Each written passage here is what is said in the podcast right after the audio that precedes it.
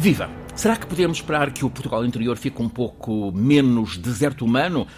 O que é que nos falta para que possa ser contrariada a desertificação demográfica? O que é que pode ser desenvolvimento territorial justo, com valorização também emocional dos territórios? O território, precisamente, é o tema central desta edição da Escala do Clima, em que o professor Filipe Duarte Santos nos traz como convidado alguém que se dedica a pensar o modo para melhor cuidar a relação com o território. Antes de escutarmos precisamente o engenheiro João Baeta Henriques, um tema que vai ganhar presença informativa nas próximas semanas. A COP28 é já no final deste mês, a Conferência da ONU sobre o Clima começa uh, em 30 deste novembro, no Abu Dhabi, e há, uh, professor Filipe Duarte Santos, das consultas uh, preparatórias, alguns sinais de solidariedade dos países mais ricos com os mais vulneráveis às alterações climáticas. Sim, uh, houve uma reunião uh, que terminou, creio que há dois dias, dois ou três dias, uh, depois de muitas outras, de, de, um grupo de trabalho para tentar estabelecer um, um acordo entre os países com economias avançadas e os países mais vulneráveis às alterações climáticas um, acordo uh, no sentido de os primeiros países mais, com economias mais avançadas um, a financiarem uh, as perdas e danos causadas pelas alterações climáticas que se estão a agravar, estão-se a intensificar essas perdas e danos. E têm sido negociações, tanto quanto é possível, uh, termos informação um pouco tensas, mas uh, na última reunião chegou-se a um acordo, é um acordo que, digamos, eh, provavelmente não satisfaz nenhuma das partes, mas que de qualquer modo é um acordo. E, e, penso que é interessante pensarmos um pouco sobre este loss and damage, sobre a sua história. A sua história começa em 1991, quando se estava a preparar a, a Convenção Quadro das Nações Unidas para as Alterações Climáticas, que foi aprovada, o texto foi aprovado em 1992, na Conferência do Rio de Janeiro, e isso foi proposto pelo Uh, representante de Vanuatu, uhum. uh, que é um arquipélago no sul da, do Pacífico. Lá para o fim do mundo. E, e muito vulnerável. Na origem do mundo. Exatamente e que faz parte de um grupo de países chamado AOSIS, no acrónimo inglês Alliance of Small Island States, portanto são, são estados insulares, uh, pequenos estados insulares e que são particularmente vulneráveis às alterações climáticas. E também é interessante que nesse grupo de países estão, um, estão quatro países portugueses de língua, língua portuguesa, portuguesa. De, quatro países de língua portuguesa, uh, que é Cabo Verde, São Tomé e Príncipe, Guiné-Bissau, devido aos, eh, aos eh, bisagós, não é? Uhum. Aquelas ilhas, eh, enfim, muito interessantes do ponto de vista um, da biodiversidade e também turística, etc. E Timor-Leste. Portanto, a maneira que foi aí que começou. Portanto, é uma coisa que é, tem um historial muito grande, mas os países com economias avançadas nunca estiveram disponíveis para aceitar que tivessem que financiar esse loss and damage. De maneira que são boas notícias. Uhum. Uh, os países. Um, mais vulneráveis eh, pretendiam que este fundo fosse administrado por uma instituição independente, mas chegou-se a, chegou a um acordo que será o Banco Mundial, de uma forma temporária, e ainda não se chegou a acordo sobre qual o valor uh, digamos, anual é? de, do financiamento. Mas, de qualquer modo, são, são boas notícias, porque isto agora ainda terá que ser aprovado uh, nos, nos plenários da, da COP28. O professor tantas vezes tem trazido aqui precisamente esta questão do loss and damage. Multiplicam-se as reuniões uh, preparatórias desta, desta COP28. a novidade destes dias também a realização em Paris de uma primeira cimeira polar para discutir a questão Polo Norte, Antártida e, e Ártico. Há que seguir os debates na COP28, há que cabeceira do planeta.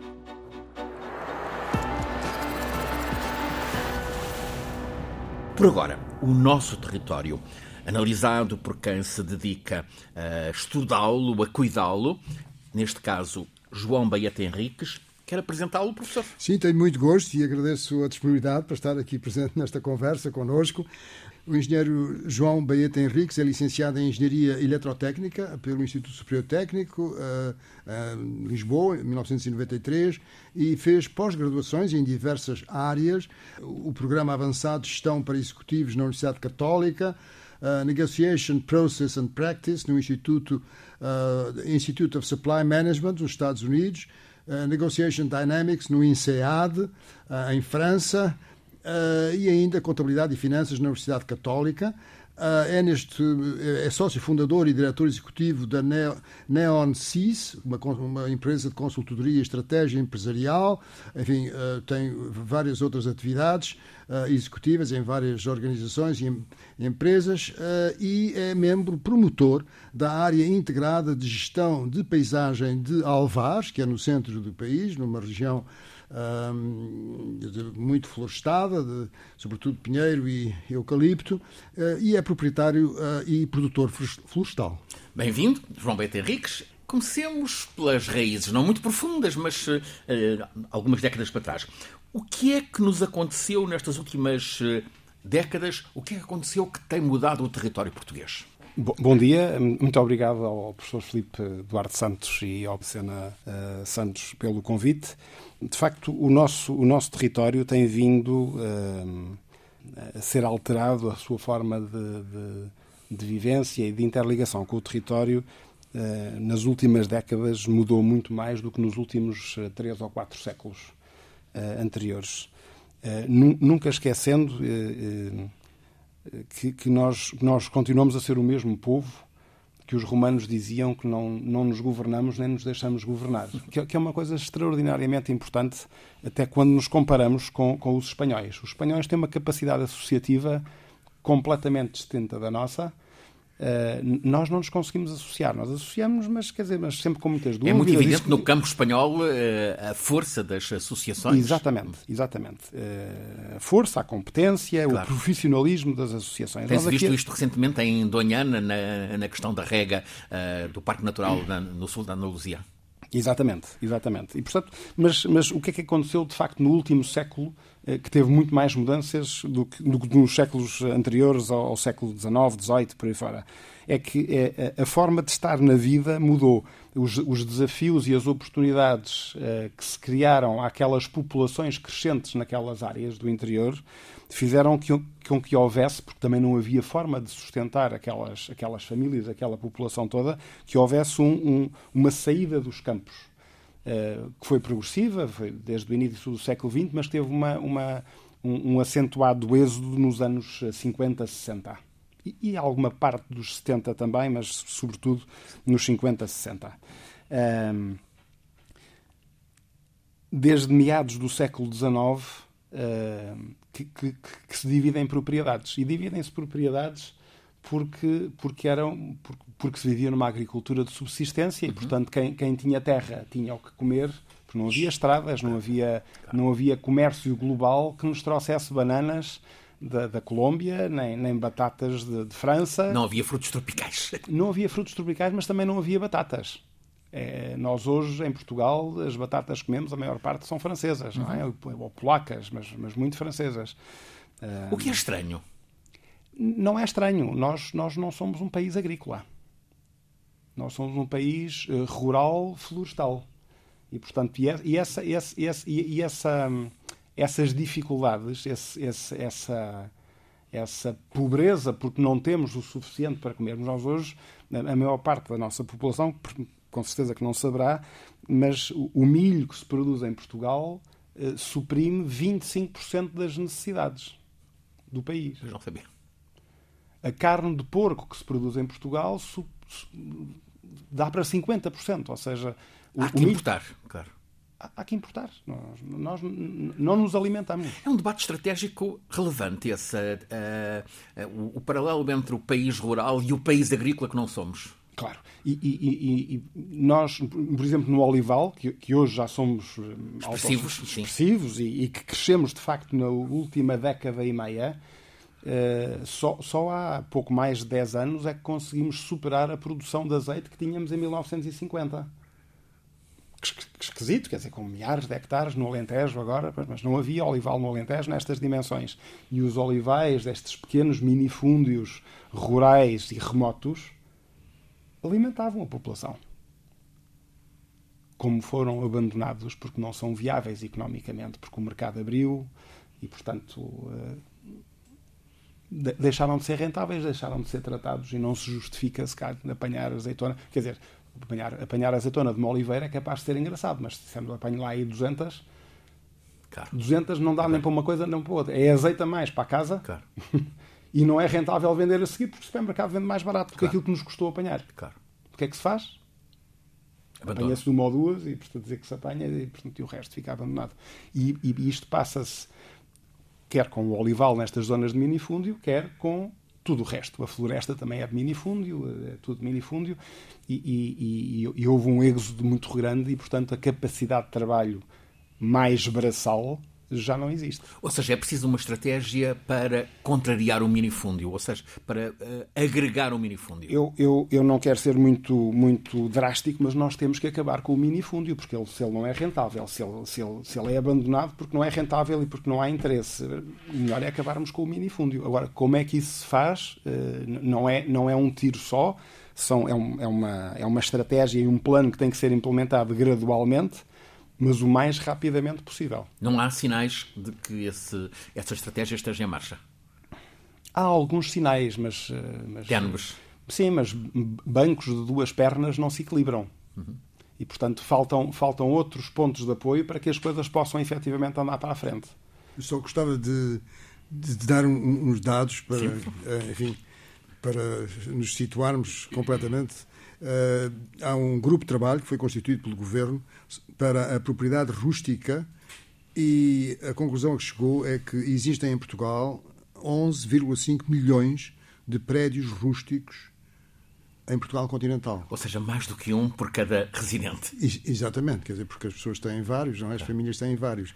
E o que acontece é que um, 3,4 milhões encontravam-se na situação de herança indivisa, uhum ou seja, cerca de 30%. Em impasse, provavelmente sem utilização? E, exatamente, e depois o que acontece é que, mas isso o engenheiro Beto Henriques pode explicar muito melhor do que eu, uh, não é propriamente, não há um mercado desses, desses, dessas propriedades. Quer dizer, as propriedades mudam de proprietário quando há o falecimento dos seus proprietários e aquilo passa para os seus descendentes temos uma emergência de habitação e, no entanto, estas, eh, estas casas uh, abandonadas.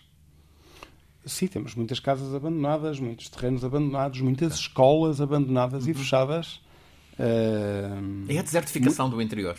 Muitos a que se chamavam antigamente hospitais, eu acho que são uhum. seriam mais casas de saúde abandonadas porque, porque não há pessoas, não há pessoas, não há médicos, não há, não há, não há gente. Não há gente que faça mexer a economia, que cuide ambientalmente de, de, das áreas rurais e que, e que, e que, de uma forma sustentável. E, portanto, e também não é sustentável que uh, achemos, uh, julgo eu, que o Estado tem que ajudar uh, o proprietário pequenino, porque isso é completamente inviável, é fo fora do mercado. Não, não, não é possível. As coisas têm que funcionar dentro do mercado. Há anos piores, há anos melhores, mas, mas numa, numa série de, de 5 ou 10 anos, ou em casos de florestas, as séries são um bocadinho maiores, uh, as coisas vão de se equilibrar. O associativismo pode ser uma parte da estratégia? O associativismo pode ser uma parte da estratégia uh, e importante para, para quem quer fazer, quem quer investir e quem quer levar as coisas para a frente. não podemos esperar que o associativismo funcione eh, com, eh, no quadro atual que nós temos, por exemplo, na, na, na região de Alvares, na freguesia de Alvares, eh, existem 3 mil proprietários. Alvares, a Serra da Lousã, encosta, Serra da Lousã, assim, encosta, encosta nascente entre, entre Góis e Pedrógão Grande. Existem 3 mil... Zona massacrada pelo fogo em 2017 e tantas vezes mais. Tantas vezes mais. Portanto, uh, não, não, há, há, muitas pessoas que dizem nunca gostei um eucalipto verde porque não chega lá. É, é a zona do Pinhal Interior, onde existiam três ou quatro fábricas de resina nos anos 60 e início dos anos 70. Hoje existe uma, que é das poucas no país,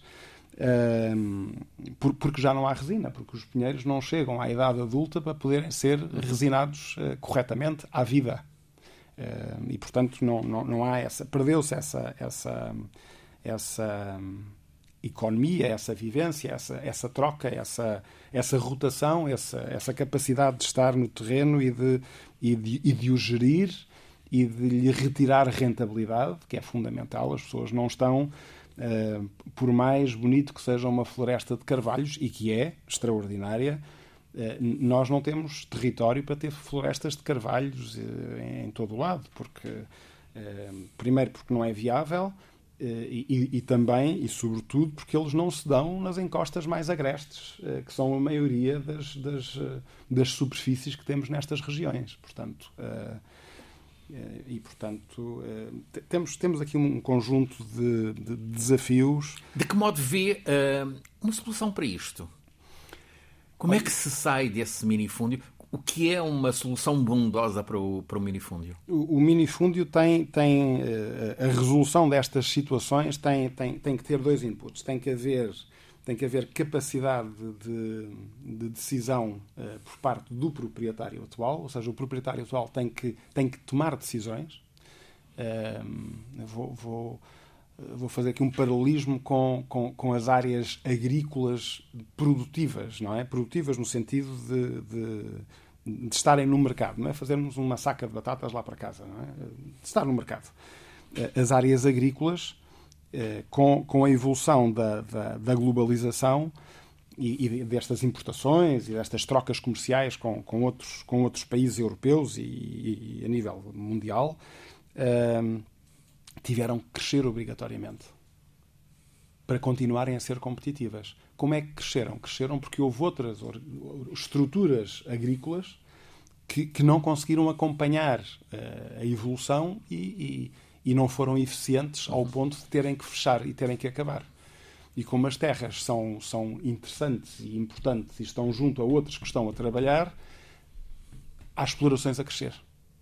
Portanto, há uma diminuição muito significativa das explorações agrícolas e há um aumento também muito significativo da área explorada por exploração. Portanto, cada exploração agrícola hoje tem uma área muito maior do que tinha do que tinha no passado. Isto consegue-se ver no, nos inquéritos à exploração agrícola desde 1960 para cá. Uh, na área florestal e sobretudo em minifúndio, minifúndio é norte do Tejo, com algumas exceções ali na zona raiana de, de Castelo Branco, tem propriedades um bocadinho maiores. Uh, Passa-se exatamente o contrário. Uh, portanto, não há, não, há, não há crescimento, ou há muito pouco crescimento, uh, muito poucas explorações crescem, um, e, e, há um, um, aumento muito significativo de, vamos lhe chamar explorações que não o são, não é? Uhum. São proprietários detentores de terra, uh, cuja área que esse proprietário tem é cada vez menor ao longo dos anos. E é tão menor quanto as heranças o foram dividindo. Pode ser, claro. E, portanto, se já era pequeno há 50 anos, Hoje, hoje é quatro vezes mais pequeno quando o mundo global obriga a que seja dez vezes maior. E com cada vez menos valor. Portanto, temos duas ordens de grandeza, 50 a 100 vezes eh, menores, menores dimensões de exploração do que deveríamos ter. É? Em, em Alvares, este número já, já, já, já, já foi difundido variedíssimas vezes. Temos 3 mil proprietários, há 10 proprietários que investem. 3 mil. 10 em 3 mil. 10 em 3 mil. Como é que se supera isso? Bom, são 10 que querem investir, eventualmente mais 5 ou mais 10 que queiram investir, são esses que têm que avançar e têm que fazer as coisas. Porque o, o, proprietário eh, rural é, é, é, é, é responsável económica, social e ambientalmente pela gestão da propriedade. Nós não vamos a propriedade para lado nenhum quando, quando formos para, para, para outro lado. Isto a maior parte desses proprietários estão, vivem uh, fora. fora. Claro, Alvares tem 700 e poucos habitantes. Portanto, 3 mil proprietários com 700 e poucos habitantes. E, portanto, Vão lá quando calha. Vão lá nas férias, vão lá... Quando vão. vão. Quando... quando vão. Uh, e, portanto, uh, esta, esta alteração, não é? Pode ser via associativa, pode. Uh, pode ser um passo para, para, para resolver pelo menos o problema da, da fustigação dos incêndios rurais que, que, que, que aquelas regiões vão tendo.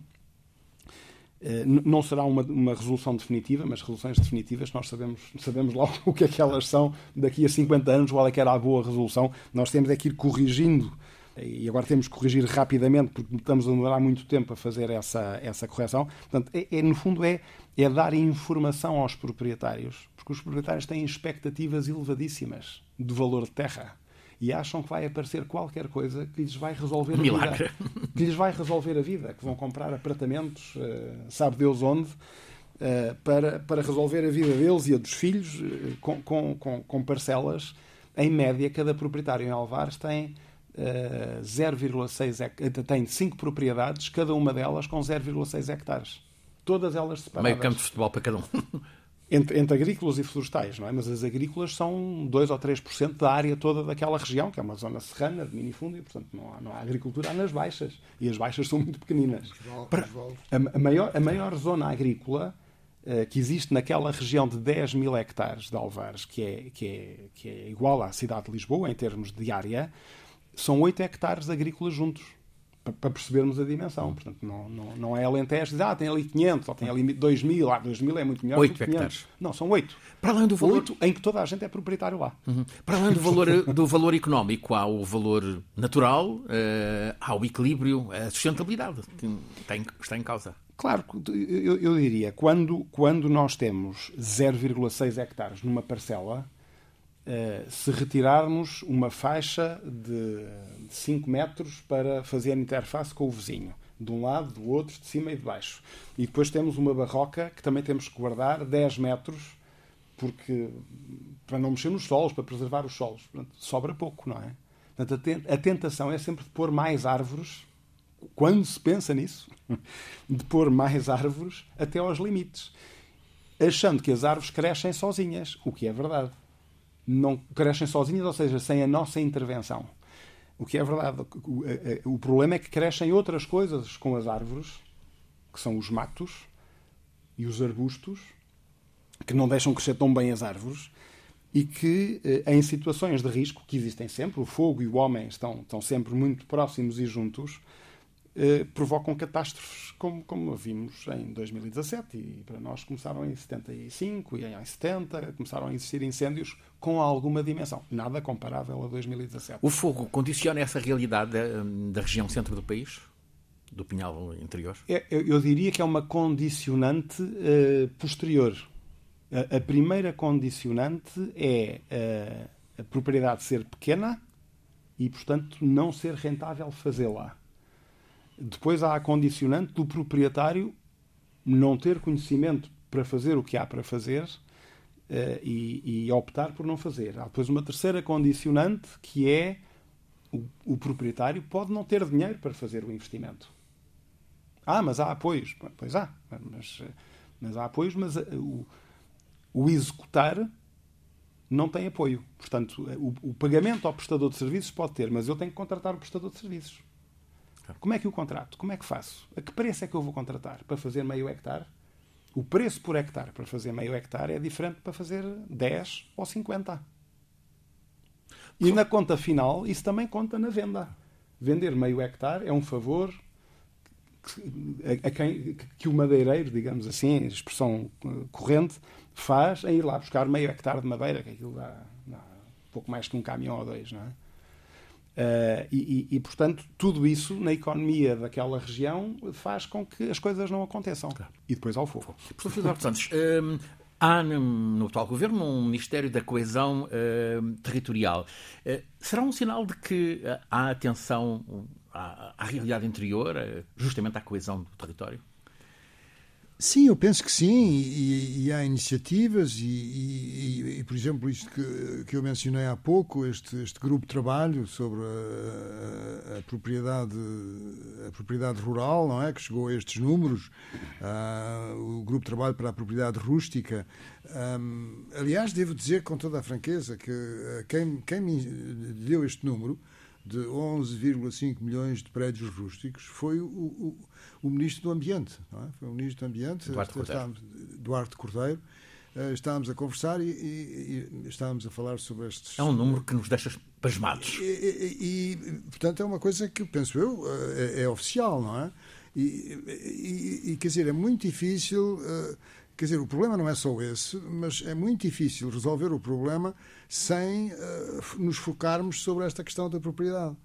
Um, e, e, portanto, evidentemente que, que existe uh, uma grande vontade da parte do governo de, de, de enfim, de, de, contribuir para que se encontrem soluções, mas uh, temos que ir. Se, se, quer dizer, há aqui de facto duas vias, não é? Ou, ou, deixamos as coisas evoluírem, enfim, como estão a evoluir, ou uh, existe a vontade, a vontade política e a vontade também de esclarecimento, porque esse, esse aspecto é, é, muito importante, não é? Quer dizer, eh, foi dito que as pessoas eh, têm, eh, dão um valor. Eu, eu, eu vou contar uma história que foi. Que, mas eu visitei o, o, Peru. Aliás, fui lá várias vezes em trabalho República também. República Sul-Americana do Peru. E, e o Peru tem uma faixa desértica junto ao mar. E eu percorri essa faixa perto uh, perto da, da, da, capital, não é? Do, Lima. De Lima. E é, é areia. Mas depois notei que a areia estava cheia, quer dizer, a paisagem estava cheia de, mu de pequenos muros, casas, mas casas só, eram só os muros. E depois perguntei, que está um, um peruano, e disse: Mas isto que são? Ah, sabe, eh, nós distribuímos a terra para as pessoas a terra, que era areia. Uhum. E, e, as pessoas constroem umas paredes e, e, estão sempre à espera que algo aconteça que lhes permita construir a casa e ir para lá viver. Está a ver? E, portanto, este, este apego que é perfeitamente natural e, e espontâneo, e está em nós, não é? Da propriedade, do, da terra. Mas, quer dizer, neste caso, não, de facto, não, não, não, não, não conduz à melhor solução. No caso português, eh, João Beato Henriques, parece-lhe que esse abandono uh, geracional é reversível? Abandono do, do interior? É, é, é, reversível, mas não, não vamos voltar ao passado. Uh, não, não, não, é, não, não, é, não é possível uh, e acredito que não haja. nós hoje somos aparentemente menos pobres do que éramos antes. E, e, portanto, o trabalho rural, seja ele qual for, é um trabalho duro.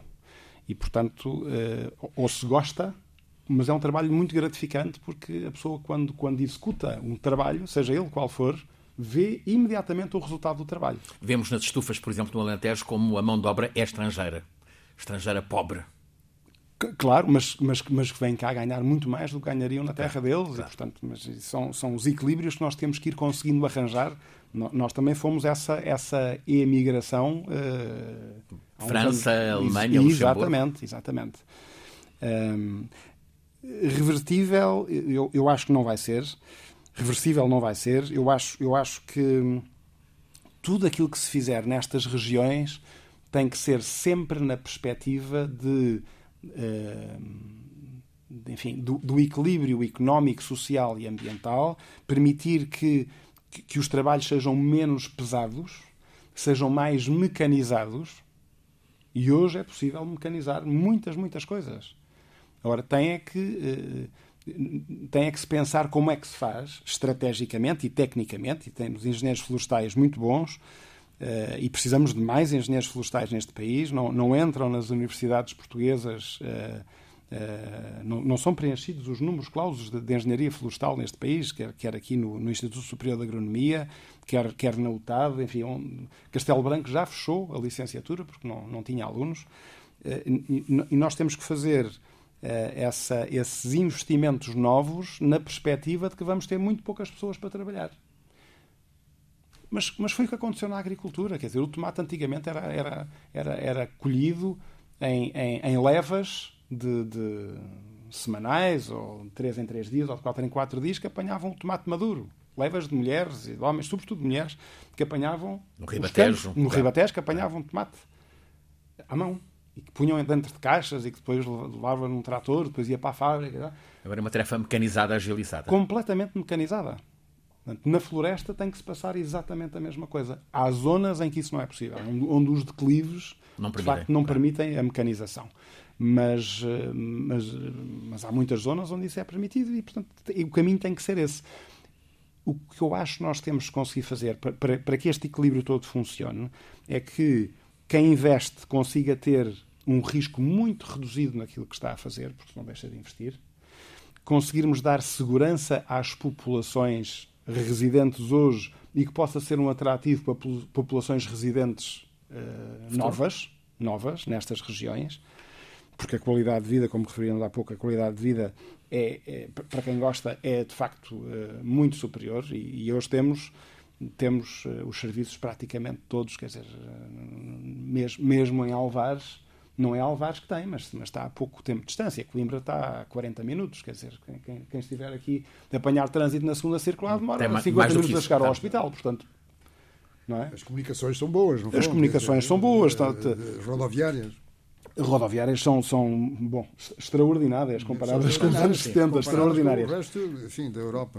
E, exatamente, portanto, temos, temos bons acessos, temos boas comunicações, telecomunicações, ou seja, eh, quem trabalha remotamente pode trabalhar uh, em Alvares, pode trabalhar no, Onde quer que seja, no, no Amioso do Senhor, pode trabalhar em, em qualquer dessas localidades, uh, até porque uh, o regulador das telecomunicações, a Anacom, agora com, com, as, com as redes 5G, agora puxo um bocadinho o tema às telecomunicações. O seu ofício. Tem, tem, tem, tem, tem, tem os, os, os, concorrentes têm a obrigação de fazer coberturas, quer móveis com, com, com qualidades de, de serviço, com débitos. Uhum. Sim, sim, sim, sim, sim. Praticamente o território todo, todo, todo, todo, que é, que é, que é extraordinário. Agora, temos que aproveitar, não podemos estar todos aqui, não é? Uh, professor Filipe Duarte Santos, para, para concluir, uh, esta valorização do interior é também um bem para a sustentabilidade natural ambiental? Sim, porque uh, já é uma coisa que é conhecida e nós já tivemos a oportunidade também de nos referirmos a isso. A Península Ibérica e Portugal, em particular, são, são territórios com uma enorme biodiversidade, são com uma paisagem magnífica, com uma diversidade de paisagem enorme. Uh, e, portanto, isso é um, um, bem precioso hoje em dia, não é? Em que tem que ser valorizado. Uh, e, que, e, que, deve, e que pode, e, e, que está, em parte, a ser valorizado mas que não ganha com, com, o abandono, não é? O abandono é de facto. As pessoas são sempre essenciais. Filipe Duarte Santos, professor catedrático da Faculdade de Ciências da Universidade de Lisboa, conduz-nos todas as semanas neste programa, A Escala do Clima. É uma parceria entre a Escola Superior de Comunicação Social e a Antena 1 da Rádio Pública, RTP. Eh, cada episódio fica disponível sempre às quartas-feiras. É um programa feito por Alice Vilaça, Nuno Portugal, por mim, Francisco Sena Santos, sempre pelo professor Filipe Duarte Santos, que é o nosso consultor científico. Convidado hoje, o engenheiro João Baeta Henriques.